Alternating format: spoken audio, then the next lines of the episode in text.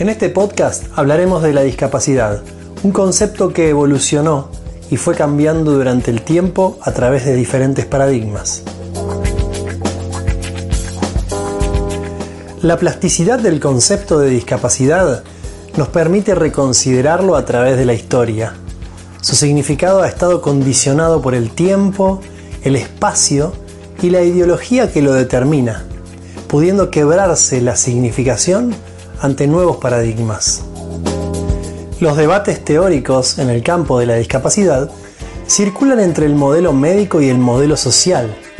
Este último identifica la discapacidad como el producto de la interacción entre la persona y la sociedad. Persona y la sociedad. Históricamente las personas con discapacidad eran etiquetadas. Esto se fue construyendo sobre la base de criterios médicos psicológicos y de observación y detección de habilidades y competencias para el aprendizaje. La terminología más utilizada para identificar a estas personas han pasado por diferentes momentos de la historia de llamarse anormal, minusválido, diferente, con capacidades diferentes, persona especial, sujeto excepcional, de funcionamiento diverso, discapacitado. No fue hasta 1980 que la Organización Mundial de la Salud delimitó el significado y tipos de deficiencia, discapacidad y minusvalía, a partir de la necesidad de considerar no solo la enfermedad, sino sus consecuencias en todos los aspectos de la vida de la persona. Y es la primera vez que se la conceptualiza diciendo que es una restricción o ausencia de la capacidad de realizar una actividad en la forma o dentro del margen que se considera normal para un ser humano. Obviamente que este concepto se asocia directamente con el modelo médico rehabilitador, un modelo donde el paradigma habla de que las causas que originan la discapacidad son científicas, derivadas de patologías, se entiende la discapacidad como una enfermedad que debe ser tratada médicamente para normalizarla.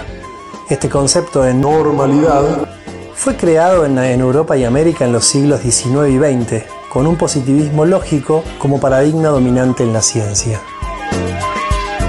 Era fundamental la rehabilitación y la intervención de especialistas para tratar de ocultar o hacer desaparecer la diferencia esa diferencia sensorial, motriz, cognitiva, mental, era la que tenía que desaparecer.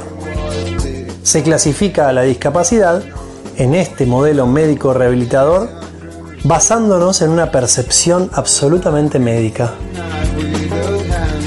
Si retrocedemos un poco más en el tiempo, vamos a poder observar que existía otro modelo, el modelo de prescindencia, o también llamado modelo tradicional. En él, la discapacidad era de origen religioso, era un castigo de los dioses o una consecuencia del pecado. El sujeto era inútil, inservible y además se lo establecía como una carga para la sociedad. Es por eso que se lo encerraba, se lo marginaba o directamente se lo mataba. Era evidente que tener una discapacidad era un infortunio, una desgracia, algo que nadie quería tener. Y dentro de las familias que transitaban por esta situación, ocurría habitualmente el famoso ocultamiento. Y las formas de salvar esta discapacidad tenían que ver con la caridad o la mendicidad, el ser mendigos, que eran los modos en que la sociedad podía aceptar de algún modo a esta discapacidad. Actualmente se reconoce a la discapacidad como la interacción de las personas con su entorno, esto es explicado en el modelo social, porque las causas que originan la discapacidad no son ni religiosas ni científicas, sino que son en gran medida de responsabilidad social. Este modelo se encuentra íntimamente relacionado con los derechos humanos y aspira a potenciar el respeto por la dignidad humana, la igualdad y la libertad. A diferencia del antiguo modelo médico rehabilitador, que todavía está en vigencia. Este modelo social busca proponer soluciones desde adentro y construir una teoría social de la propia discapacidad. no busca solucionar o mejorar las deficiencias del individuo, sino que busca que este individuo sea una parte activa de la misma sociedad. Desde hace años se viene argumentando que las restricciones impuestas a las personas con discapacidad no son consecuencia directa de la deficiencia, sino que son el producto del ambiente social que no las tiene en cuenta. Y como ambiente social podemos analizar algunos de esos aspectos. Por ejemplo, el uso de tecnologías. Por ejemplo, la naturaleza del ambiente construido, o sea, la arquitectura del lugar donde vivimos. La legislación. Las actitudes de las personas hacia las personas con discapacidad. Las imágenes, el lenguaje y la cultura también acerca de este colectivo llamado discapacidad. Desde ya que el grupo o el colectivo llamado discapacidad es un modelo social minoritario. Por lo que tiene que pelear contra la discriminación y el prejuicio. Lo que está claro en el concepto de discapacidad es que está cambiando, que está evolucionando. Y es a la sociedad a la que hay que proponerle el cambio para que haya una verdadera inclusión de personas con y sin discapacidad en un nuevo modelo de mundo. En este nuevo paradigma lo que queda claro es que, como siempre digo, la discapacidad es una simple ecuación, resultado de la deficiencia o déficit funcional o estructural que tiene una persona, más menos las barreras o facilitadores sociales que interactúan con él en su situación de vida. Esta simple ecuación dará como resultante la capacidad de acción de la persona y además la capacidad de participación social, un gran concepto que se establece a partir de este nuevo paradigma y que está reforzado por la clasificación internacional de la función y la discapacidad, la famosa CIF.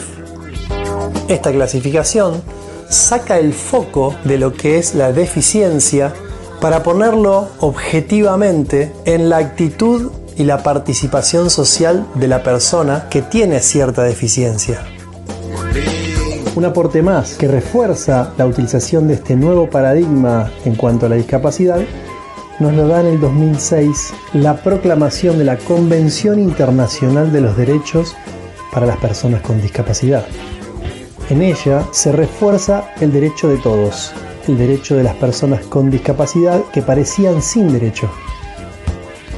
A partir de esta proclamación es que se sitúa a las personas con discapacidad como ciudadanos con derecho. Se fomenta aún más el debate y el análisis en disciplinas como la sociología, que se mantenía alejada del campo de la discapacidad.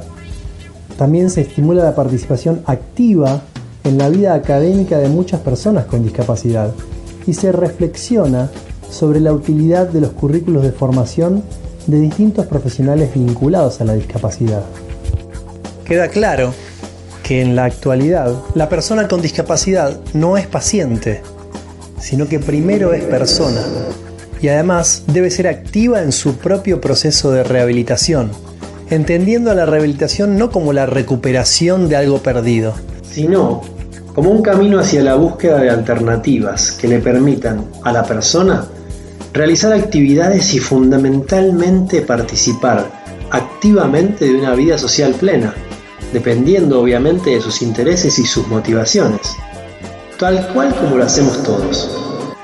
En estos tiempos donde todos los paradigmas conviven, debemos generar aún más espacios de debate y reflexión acerca de este y varios otros aspectos relacionados con la discapacidad y la inclusión.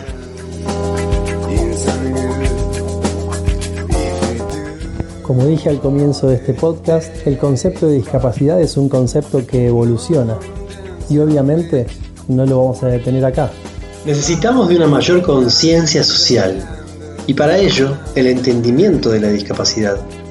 Te invito a compartir esta información con tu familia, con tus amigos y así poder establecer nuevos ambientes de debate para que este paradigma se siga fortaleciendo. Si llegaste hasta acá, te preguntarás qué tiene que ver esto con la terapia física o de qué manera podés ver el modelo actual de la discapacidad en la interacción que se produce entre un terapista físico y una persona que atraviesa una situación de discapacidad. Creo que será importante que tengas estos tres aspectos en cuenta. Primero, ¿desde dónde te parás para observar o mirar a la persona con discapacidad? Esa persona que, por ejemplo, tuvo una lesión en el sistema central y es derivado al servicio de rehabilitación, específicamente en el área de terapia física, requiriendo o necesitando un tratamiento especializado en el área. Te cuento que en este primer aspecto podés verlo como un paciente o elegir verlo como alguien activo de su propia historia dentro del proceso de rehabilitación. Podés verlo como aquel que ejecuta todos los ejercicios propuestos acostado en una tarima o elegir verlo como la persona que necesita una guía para ir completando las actividades siempre relacionadas con sus preferencias y con sus intereses. Lo segundo a tener en cuenta es la forma en que vas a planificar tu tratamiento. ¿De dónde te vas a parar para escuchar la historia de la persona? ¿Cuáles van a ser tus parámetros de evaluación? ¿Y cuáles serán tus objetivos para la planificación del tratamiento? ¿Estarán basados solo en la recuperación de una función perdida? ¿O incorporarán conceptos como el de la autonomía o el de la participación social de la persona que tenés enfrente? Por último, las actividades que le vas a proponer. ¿Van a ser actividades que tengan que ver con la ejecución de un movimiento sin una función específica? donde lo importante sea recuperar la movilidad de un segmento del cuerpo? ¿O serán actividades enfocadas en las habilidades funcionales y en la participación social de esta persona, involucrándola obviamente en la toma de decisiones y en la posibilidad o no de llevarlas a cabo? De hecho, no todos logramos lo que nos proponemos, pero evidentemente todos hacemos el esfuerzo por lograrlo siempre y cuando valga la pena. Los despido hasta el próximo capítulo, sin antes proponerles una reflexión. Pensemos, ¿qué clase de profesional queremos ser? ¿Te animás a difundir esta propuesta de hablar sobre la discapacidad? Hasta el próximo encuentro.